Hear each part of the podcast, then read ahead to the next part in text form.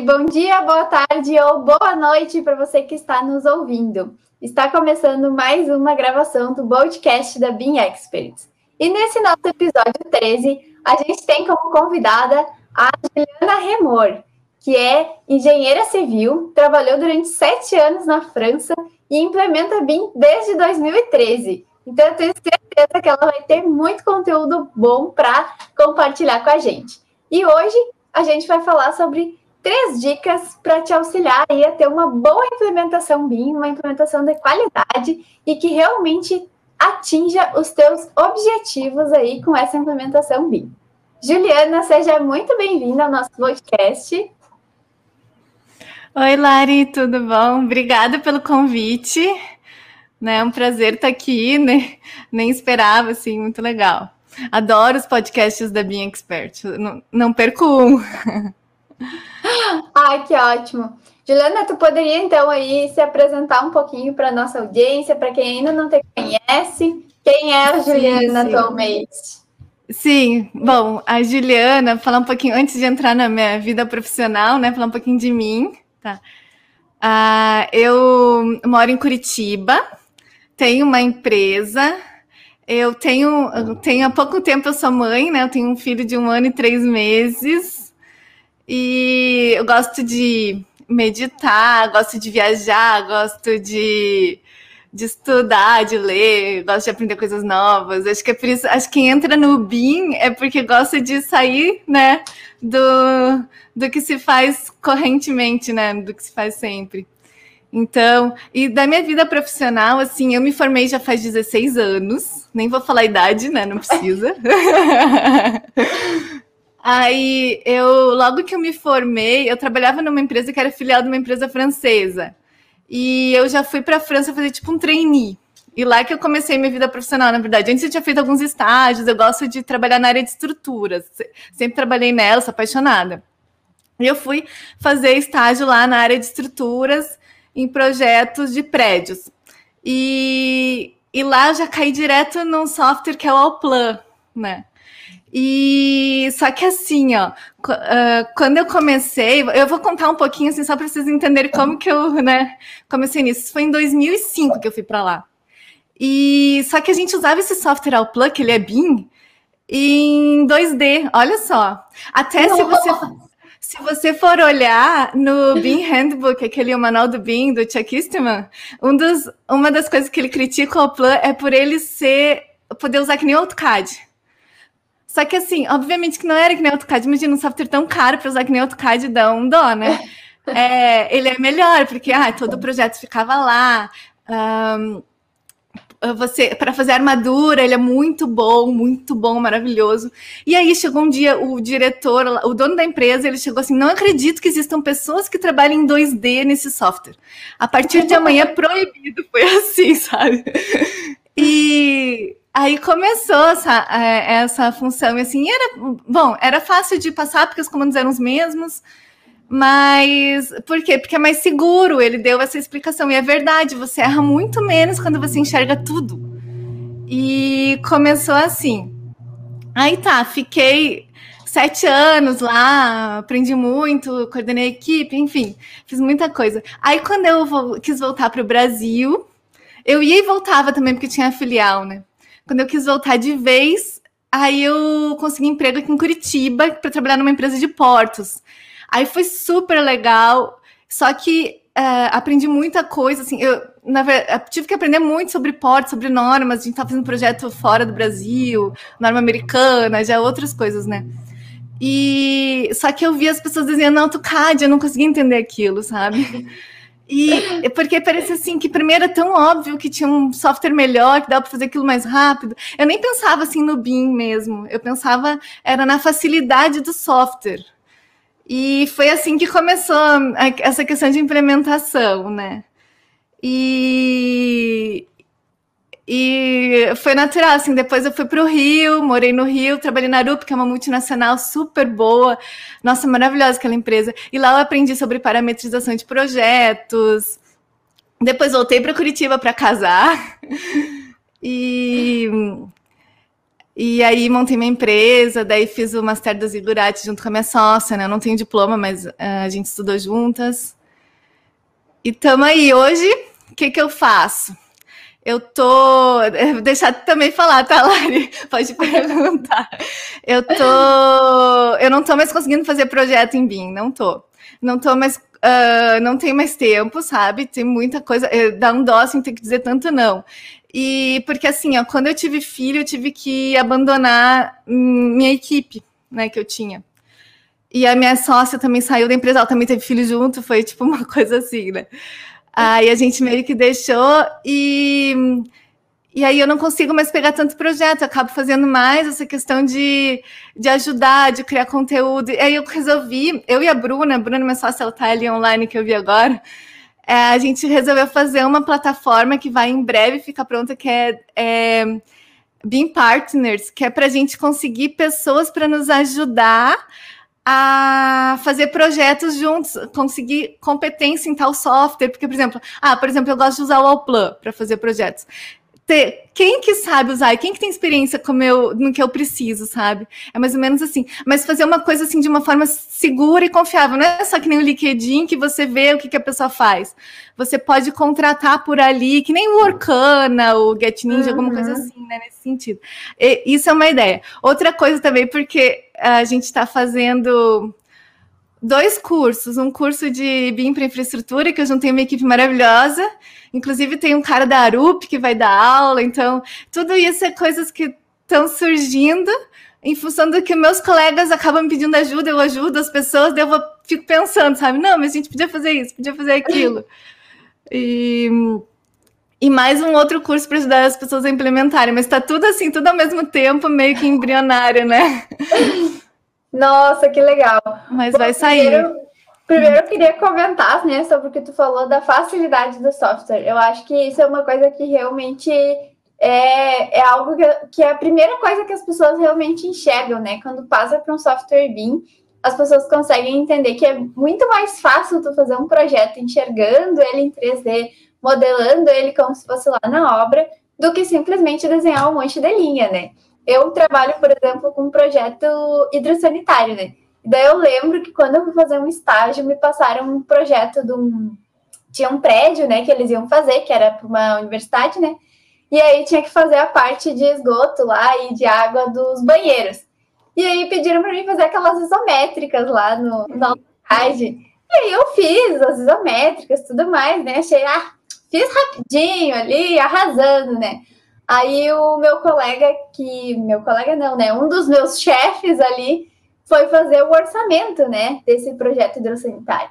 E aí ele, lá pelas tantas, assim, Larissa, você colocou as medidas certas nesse esquema isométrico? E daí eu parei assim, eu disse, não, eu fiz umas linhas no que eu achei que era.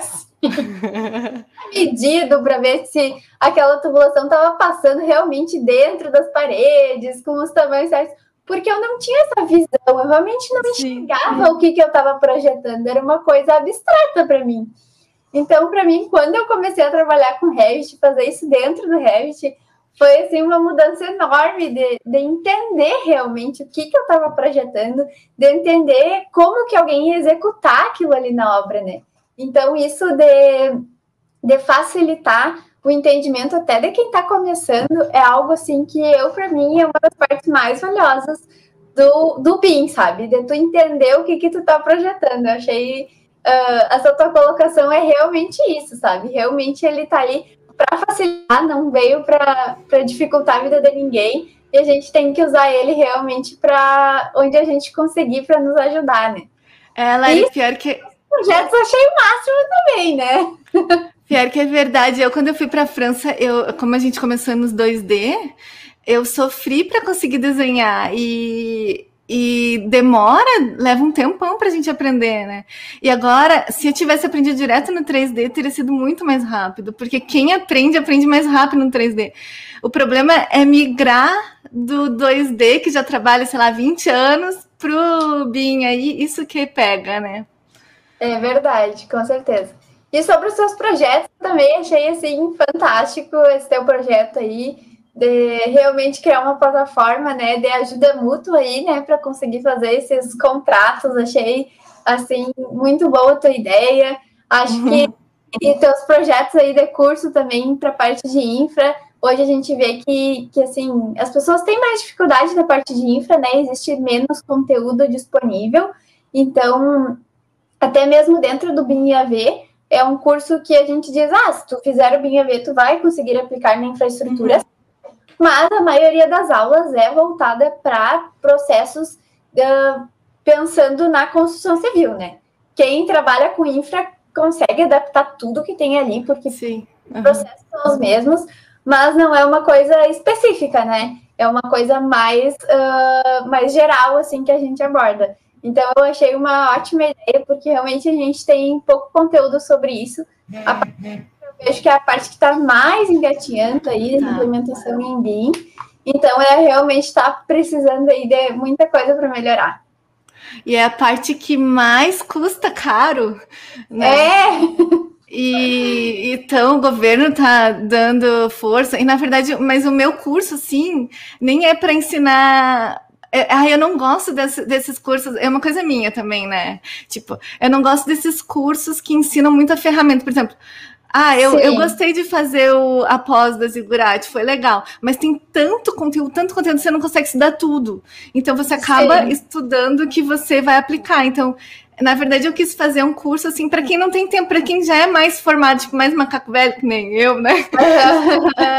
ah, já está há muito tempo e não consegue parar para estudar como um recém-formado consegue, já está no, tá no ritmo, né? E é um curso para ser pra, só para mostrar a experiência, mostrar, ah, eu trabalho assim, fazemos assim, e aí você quer aprender mais sobre o software, aí você pode seguir esses caminhos, tipo, dar o caminho, sabe? Mas a pessoa quiser fazer o software mesmo também, né? O BIM-EV também é assim, né? Ele, na verdade, ele já pede que você saiba modelagem, né? E... Isso. O BIM-EV surgiu, na verdade, o Arthur, né, que foi um dos fundadores, e junto com os outros, eles tinham feito já também a Zigurar, e a partir desses conhecimentos, eles resolveram trazer para o Brasil de uma forma mais acessível. E aí ele focou justamente em trazer essa parte de processos, né, de como que funciona o BIM, como fazer uma implementação dentro de uma empresa, como vender, que é uma coisa muito uhum. importante que a gente não tem hoje no mercado. A gente sofre. Então, a parte de, de software em si, ele apresenta de uma maneira a mostrar como funciona o processo, como funciona o fluxo de trabalho, mas não especificamente ensinando a usar a ferramenta. Então, a gente não ensina como usar Revit, ArchiCAD, Navisworks, nada disso.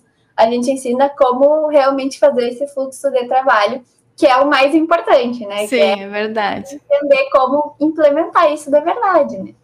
É, não ficar perdendo tanto tempo e daí quando quer aprender a ferramenta é o mais fácil, né? Na verdade. Isso.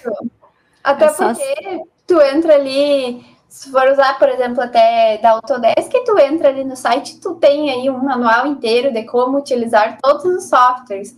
Uh, tu vai utilizar qualquer um, tu entra aí na internet, tu tem acesso, né, a como fazer isso de forma gratuita. Então, a, Sim, com certeza. abordar esses outros lados que são mais difíceis, que realmente precisa de alguém ali para tirar uma dúvida, para te auxiliar, né? Para estar tá ali Sim. Mas dando esse apoio aí de como fazer acontecer. Mas achei muito legal. Ah, legal.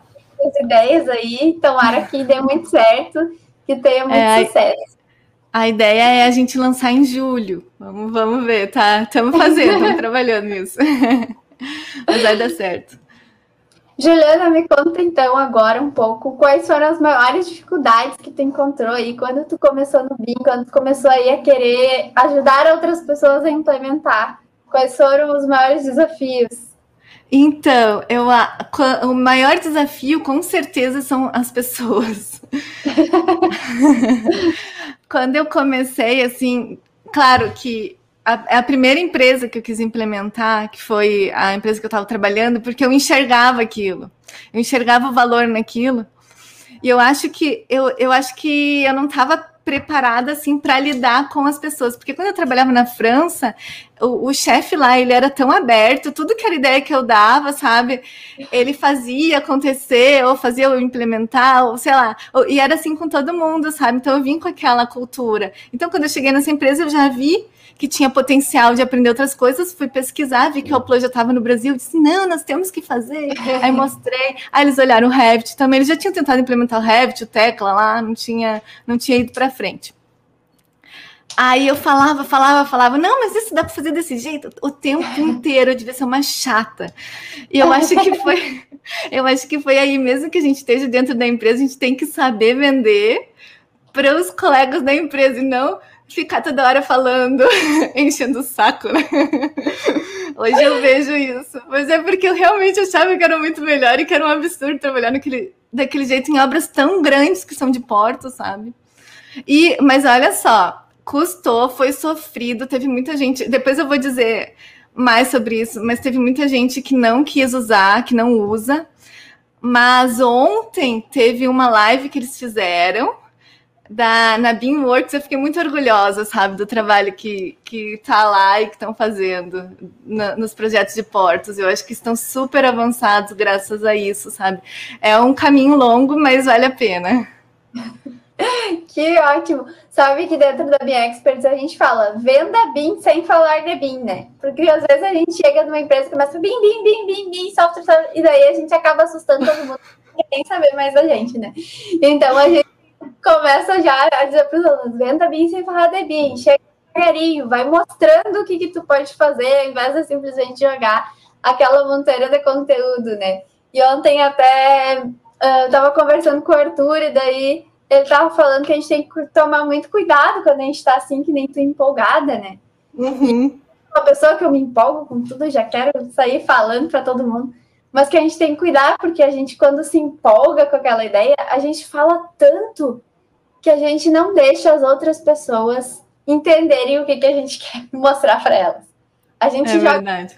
conteúdo que as pessoas não conseguem nem respirar para entender, para absorver aquilo ali. a gente fala rápido e quer mostrar tudo do dia para noite, e a gente tem que, não, calma, respira, volta para o lugar.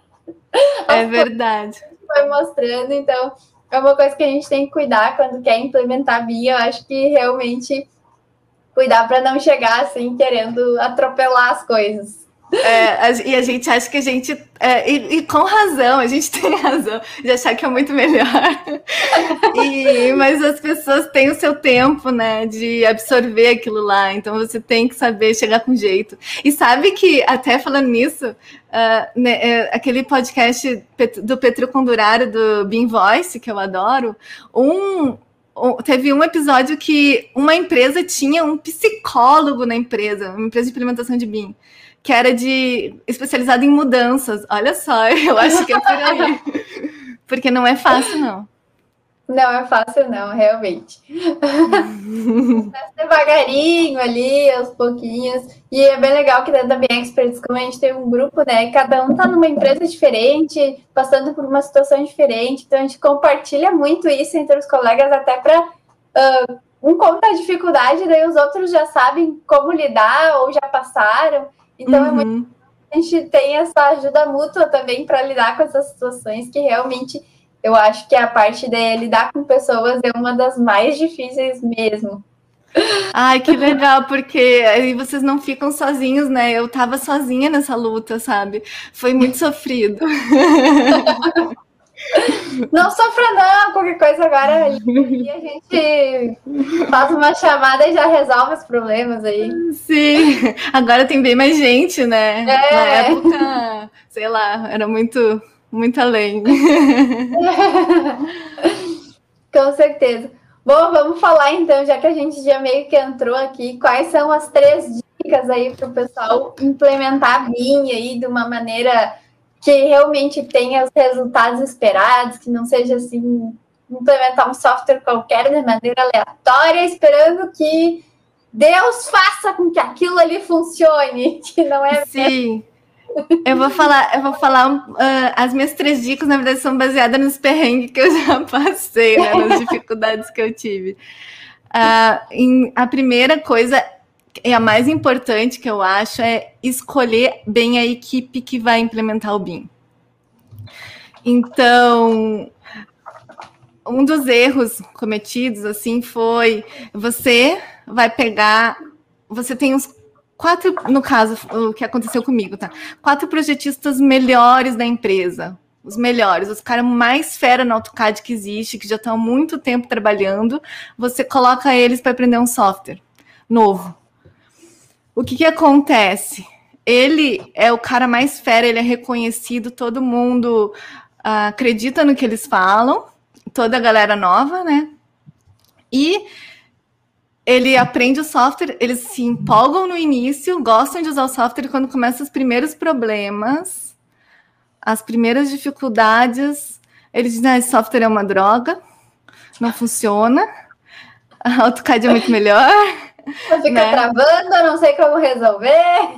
Perdemos tudo, não tinha backup, que eu avisei. Faça backup, porque não é perder um, não é perder um, um desenho, é perder um projeto, né? assim, acontece umas coisas uh, muito lento, trava, isso, isso, tudo, né? Acontece. E o que, que precisa? No início você precisa ter paciência, você precisa enfrentar dificuldades, pedir ajuda para o suporte, então você tem que ter essa liderança, sabe? Vai ter dificuldades, não, não é o que você está acostumado. E o, que, e o que acaba acontecendo quando você pega os melhores, eles deixam de ser os melhores num software novo. Então, há 20 anos sendo cara uhum. do AutoCAD, eles enxergam tudo no 2D, eles sabem tudo, eles trabalham super bem. Aí chega no software novo, eles deixam de ser os melhores e ficam quase igual a galera nova. Então, uh, o que, que eu diria? Não coloque, não coloque o melhor projetista que você tem, a não ser que ele tenha iniciativa. Caso contrário, não coloque. Coloca uma pessoa mais nova e deixa essa pessoa mais velha para uma segunda fase ou para uma verificação, auditoria, enfim, de projeto, alguma outra coisa, sabe? Porque é, não, não dá, não dá certo. Assim, de verdade, de experiência e se ele não tivesse, não foi ele que teve a iniciativa, se ele foi colocado lá, ele vai, vai achar um, uma desculpa para não fazer na primeira dificuldade. E o que vai acontecer é que ele vai desmotivar todo mundo dizendo que é ruim e as pessoas acreditam nele, porque ele é muito bom, entendeu? Então aí, uhum. aí acaba acontecendo. Agora, se você colocar um cara novo, que não sabe nada de projeto, você ensinar ele tudo, ele vai aprender muito mais rápido que aprenderia no AutoCAD. Você encurtou o caminho. Então, aí que dá certo. Só deu certo depois, nessa segunda fase, quando pegamos uma galera nova que não sabia desenhar no AutoCAD, já aprendeu direto ali, tipo, voou. E isso eu acho mais importante, escolher bem a equipe. É fundamental, são eles que vão fazer o trabalho acontecer. Ah, Achei muito que... legal isso, muito bom, porque realmente quando a gente. Uh, isso aí que tu falou, né? Ele acaba virando um sabotador dentro da equipe no momento que ele não quer que aquilo ali dê certo, né? Então ele vai começar ali a falar que isso não dá certo, que isso não é bom, e isso vai realmente sabotar uma a boa implementação, né? E se tu botar um cara novo, imagina, o cara começou ontem a projetar faz aí dois meses que ele começou a projetar, não sabia nada de software nenhum e já está fazendo aí quase que nem eu. Como uhum. assim? Ver o que está acontecendo, como que ele consegue, né? Então, uhum. acho que vai criando uma motivação maior dentro da equipe, realmente trazendo pessoas que podem aprender mais rápido. Porque realmente a questão da visualização, para quem não sabe ainda, para quem está iniciando, é, vai no Bing que tu vai aprender muito mais fácil do que. Nossa, eu acho que ganha uns três meses de trabalho, né? É. Ou mais. Né? A visualização, para mim, foi o mais difícil quando eu comecei. E para muita gente. E sabe que. Que é bem isso, mas assim, não quer dizer que essas pessoas mais velhas têm que ser mandadas embora da empresa, não. Elas podem claro ser usadas para verificar o que o novo está fazendo dentro daquele software, sem precisar ser o usuário, né? Aí, Sim. mais para frente, se ele tiver interesse, coloca, se não, tenta achar uma outra forma, né? Porque... Até porque essa pessoa que já tem mais experiência, ela vai ter muito mais habilidade de olhar aquele modelo 3D e ver, ah, não, mas tem um erro aqui, ou isso aqui podia ser diferente do que a pessoa que está iniciando, né? Então, Sim. é ter essa experiência também para dar esse feedback de, ó, oh, tem que mudar aqui, ou isso poderia melhorar. Então, é realmente bem importante continuar com essa experiência dentro da equipe, porque vai ser muito importante também para ensinar quem está começando, né? É, dá para fazer tipo uma dupla, né? É. Aí cada um aprende um com o outro, né? Se a pessoa quiser, né? Com certeza. Qual é a próxima, então, Juliana? A próxima é. Deixa, deixa eu lembrar que eu ah, a escolha do software, sabe? Uma das coisas que eu noto é que muita gente que quer implementar BIM sem um conhecimento, sem ter um estudo, o que, que eles fazem? Você sabe, né, Lari? Ah, compram o Revit, não é? Não que o Revit seja um software ruim, não, ele é bom mas existem muitas opções, então eu acho que não, não se deve já se jogar no Revit só porque é o mais conhecido. Você tem que estudar. Para cada tipo de projeto existe um, um software mais adequado. Então, até tem um, um, artigo que eu gostei, que eles fizeram uma comparação, assim, antes de implementar num escritório de arquitetura, os arquitetos estão bem à frente da gente, né? Convenhamos. É, com certeza. Antes de implementar no escritório de arquitetura, eles pegaram três softwares, testaram e fizeram vários critérios com notas antes de escolher o software. Eu acho que isso é fundamental, sabe? Por que, que eu acho, para o pro projeto ali de portos, por que, que eu acho que o Oplan é muito bom? Porque ele faz as armaduras de uma forma muito boa, que o Revit não faz tão bem. Se o Revit uhum. fizesse armadura tão fácil quanto o Alplan, não precisaria ter tanto plugin para fazer armadura, que, que é o Soft que é, é o enfim, né? Tem e claro, depende do tipo de projeto que você faz. Então, é, e o plano não é o único, tem o Tecla, muita gente fora do Brasil também usa o Tecla para fazer armadura e aço. Então depende do que você faz realmente. Então escolha bem o software porque é um caminho que você vai dedicar tanto tempo, é tanta atenção para isso, trabalhando naquele software, que depois você tem que mudar, tipo, é tudo de novo, né? Com certeza. Realmente isso pode fazer bastante diferença, né? Na hora da implementação. O Revit, com certeza, é o mais conhecido. Isso, sem dúvidas, é o que mais tem gente usando hoje. Revit e ArchiCAD, acho que são os mais conhecidos. Uhum. Que nem tem uma situação que o Arthur às vezes fala. Tu vai chegar para implementar BIM numa construtora que não faz os projetos e tu vai ensinar Revit para eles? Para quê? Para que, que tu vai ensinar um software de modelagem se não é o que eles precisam? Uhum. Eles vão precisar, então, de um software que receba os projetos em mim e que faça uma compatibilização, que faça uma análise daquele projeto, mas talvez não seja realmente o, o software de modelagem que seja o necessário para eles, né? Então, a gente tem que realmente avaliar qual é o objetivo dessa implementação, né? Ou que nem a gente diz, quais são os objetivos do cliente, porque uhum. são objetivos do cliente que vão mandar o software que a gente vai escolher, né? Os objetivos daquela implementação, o que que se deseja, onde que tu quer, o que que tu quer alcançar com aquilo ali, o que que tu quer melhorar? Tu quer melhorar a tua produtividade, tu quer melhorar a tua entrega, e a qualidade? Qual uhum. do que tu tem hoje que tu quer melhorar? O que que tu precisa, né? Então, é. isso realmente é muito importante. Que é um filme. Um software. É. é, tu quer só fazer uma coisa bonita para vender? Às vezes é, Geral, geralmente, né? É. É, mas é bem isso. E no caso do, de infraestrutura, o civil 3D, que a galera usa muito, né? A gente, muito, E no meu curso até eu quero mostrar outras opções e para que vejam assim que existem, existe um mundo além da Autodesk, né? Sim, isso. É, a Autodesk ela é muito forte no Brasil, né? A parte de marketing deles que realmente veio com tudo. Mas, uhum. tipo, por exemplo, até ali na, dentro do, do dentro do BIAV, a gente tem, por exemplo, a licença estudantil para edifícios, que é da ACA Software. Então, uhum. é um uhum. de modelagem, BIM, 3D, tarará. Que legal pode usar. E a gente libera essa licença, a gente conseguiu fazer uma parceria para que justamente os alunos tenham acesso a uma coisa diferente, porque eles possam entrar, testar. Eles têm algumas soluções de Clash Detective também, que é, que é muito hum, bom, então, que podem ser utilizadas.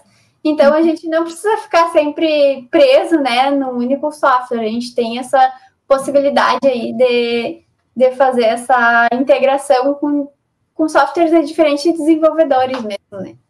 E agora tá surgindo o Blender com tudo, né? Eu acredito nele, porque uma que é comunidade aberta, né? Open Beam, é, se ajudam muito, então é uma questão a gente não tem noção do que uma comunidade unida consegue fazer, né? E consegue fazer evoluir um software. Eu tô, uhum. eu tô apostando minhas fichas nesse. Vamos aguardar as, próximos, as cenas dos próximos capítulos. Uhum.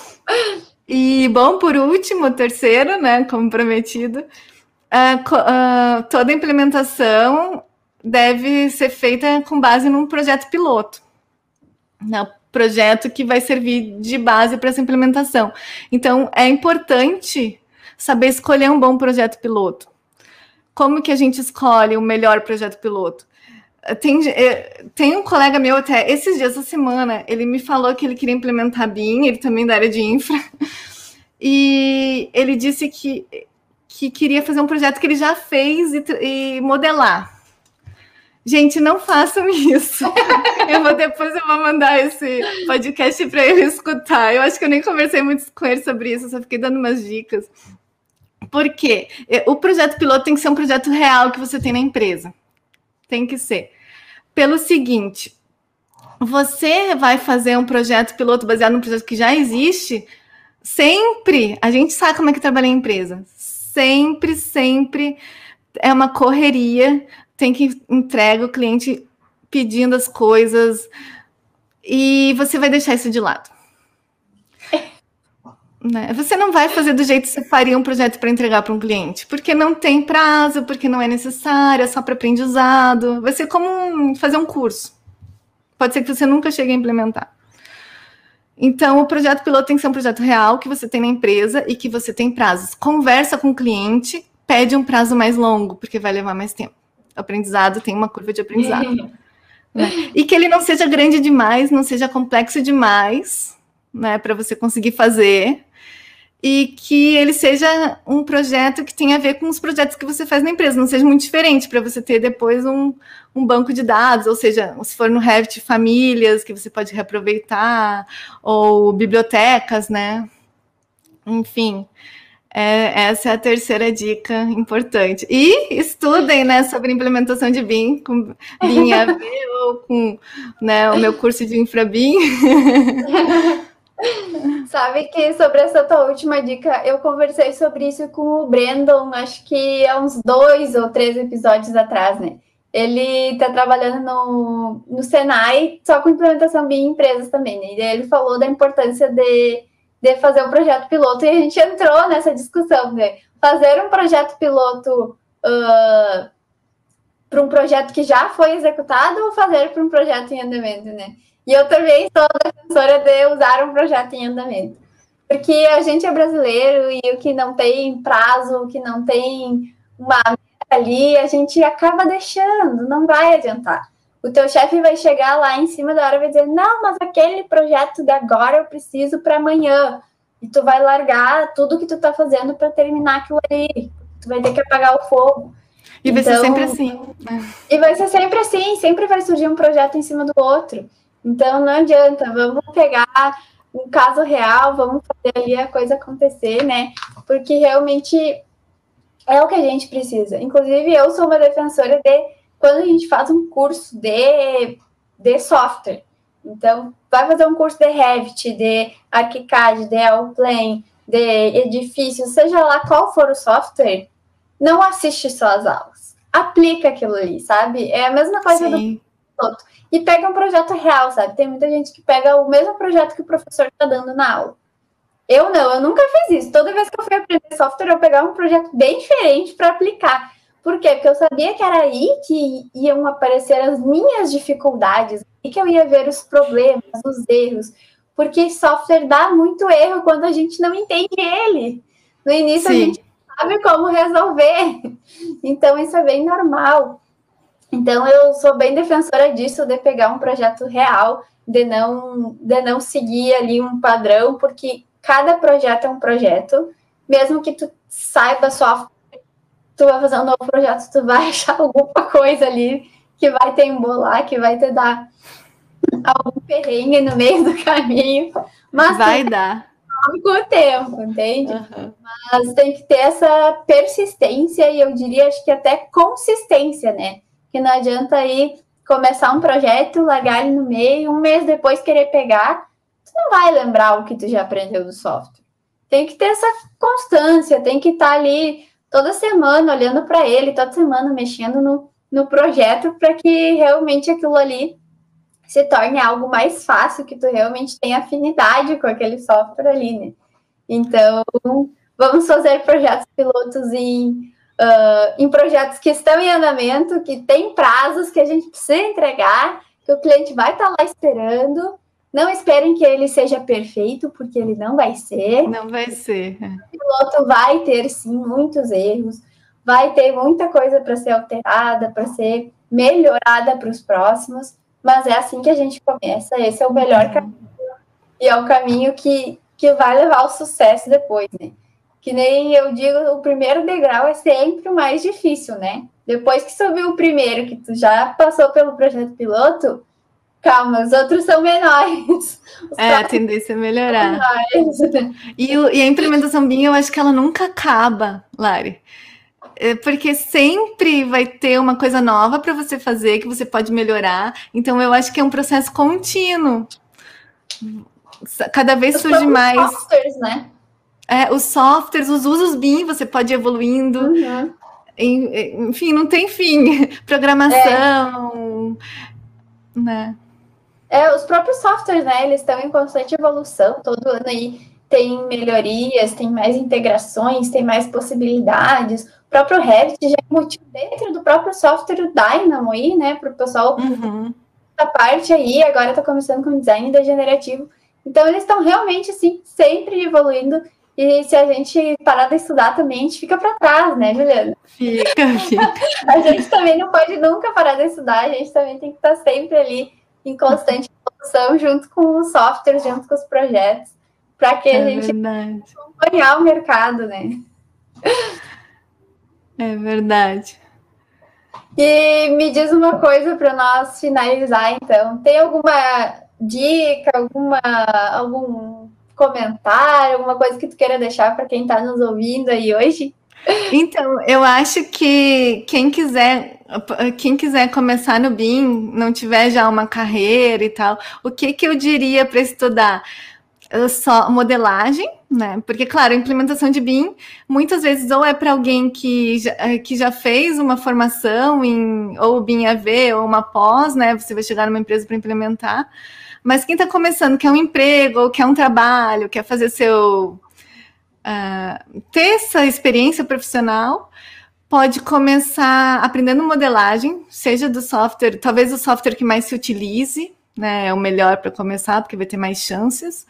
E principal, eu acho que o que eu faria se eu, se começando, ou mesmo nem tanto começando, até agora eu quero fazer, que ainda não consegui, é aprender programação. O Dynamo que você citou, o Grass, ou Grasshopper, ou tem um do. O, da, o Blender também tem um, e Python. Eu acho que eu iria por esses caminhos. Modelagem e programação é sucesso na certa. Não tem quem fique desempregado com sabendo essas coisas. Com certeza, no ano passado até eu participei do esse hackathon, né? Com mais dois. Uhum. E aí a gente percebeu muito isso. A gente tinha uma equipe ali onde só um sabia realmente programar. E aí todo mundo tinha ideia, todo mundo sabia o que queria fazer, mas aí ficava todo mundo meio assim, é, e agora? Como é que a gente desenvolve isso? Então, realmente eu vejo que isso é uma dificuldade.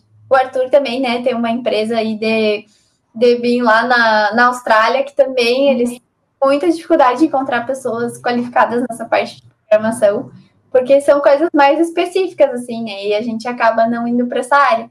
Mas a gente tem um colega, o Maurício, que é bem focado nisso, ele adora aprender programação. Então, quando alguém precisa de alguma coisa de, de Dynamo, de alguma coisa de diferente, assim, é ele que vai lá resolver, é ele que vai lá salvar todo mundo. Que Ai, ele já legal ele gosta muito desse, dessa parte. Uhum. É uma área, assim, bem com muitas possibilidades, eu diria assim. Se tu for para essa área, com certeza tu não vai ficar desempregado. E precisa. Vai achar muito trabalho, entendeu? Precisa, porque você pode simplesmente se oferecer para uma empresa para assim, digamos que você não tenha nada, ah, deixa eu tentar fazer esse teu produto, né, de uma forma de programação visual, ou Python, ou o que seja. Depois você me paga depois de pronto, por exemplo, né? Uhum. E, e, que empresa que não vai querer, nossa, é. ganhar tempo depois, a, a gente não calcula o quanto a gente gasta de tempo fazendo coisas repetitivas, né? Exatamente, é justamente isso, né? A gente tem que usar a tecnologia não para substituir o homem, né? Mas substituir essas tarefas repetitivas, né? Uhum. Tem ah, vai fazer um projeto, colocar tag por tag de qual armadura eu tenho em cada um dos pilares. Poxa, o software pode muito bem, ele já calculou, ele já sabe isso aí, ele pode muito bem fazer isso por nós, não precisa a gente fazer isso à mão, né?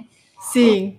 A gente tem que aproveitar isso que o software pode nos oferecer para facilitar nossa vida e para focar no que importa que é, é projetar, que é uhum. pensar como que aquela estrutura vai ser, como que a tubulação vai ser, como uhum. que a edificação vai funcionar, se vai funcionar, se está adequada para quem vai morar lá dentro. Eu acho que são essas as soluções, é isso que a gente tem que focar nosso tempo, né? Focar uhum. em para o usuário, de entender o que está acontecendo de realmente projetar e não ficar fazendo um monte de trabalho manual e desenhando linhas no AutoCAD.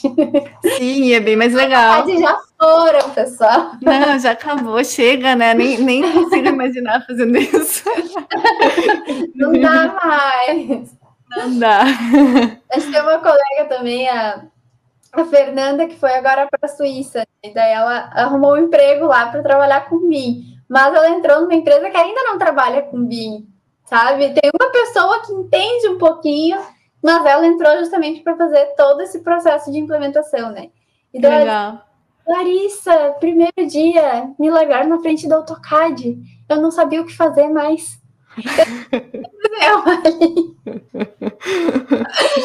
eu não sei como é que eu vou fazer, porque eles estavam rindo de mim porque eu não sabia usar o AutoCAD. E pois é, né? Situações que a gente tem que passar, mas faz parte.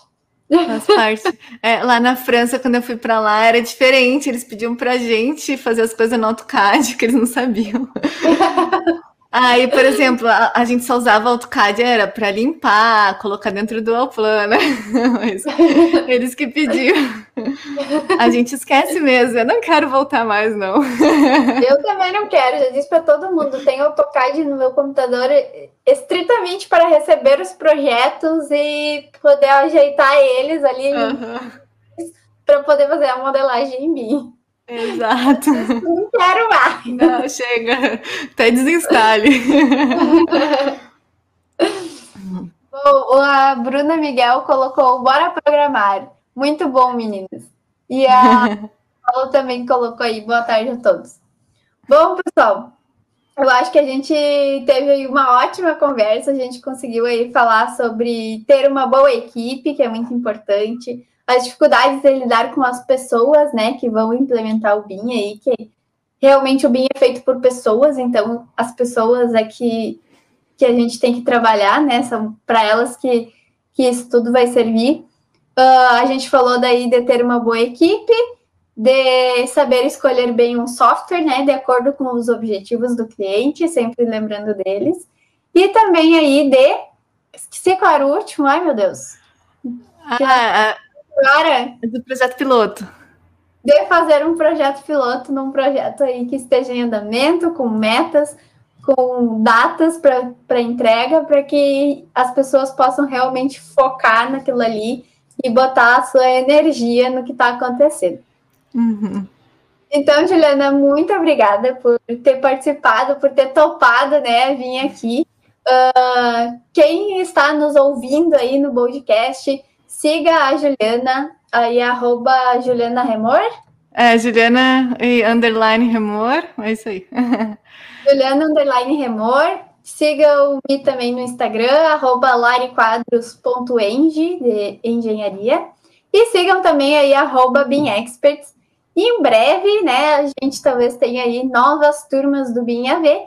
Então, fiquem ligados nas redes sociais da BIM Experts para mais novidades. E sigam a Juliana também para saber sobre o curso de BIM Infraestrutura que ela vai lançar aí. É, e o BIM Partner também. E o BIM tá Partner, tá então. Plataforma para conectar pessoas. então, fiquem ligados aí, não percam nenhuma novidade. Uh, muito obrigada de novo, Juliana. E para quem está nos ouvindo, obrigada por ter ficado até aqui, né? Ouvindo o que a gente tinha aí para conversar. E eu vejo vocês no próximo podcast.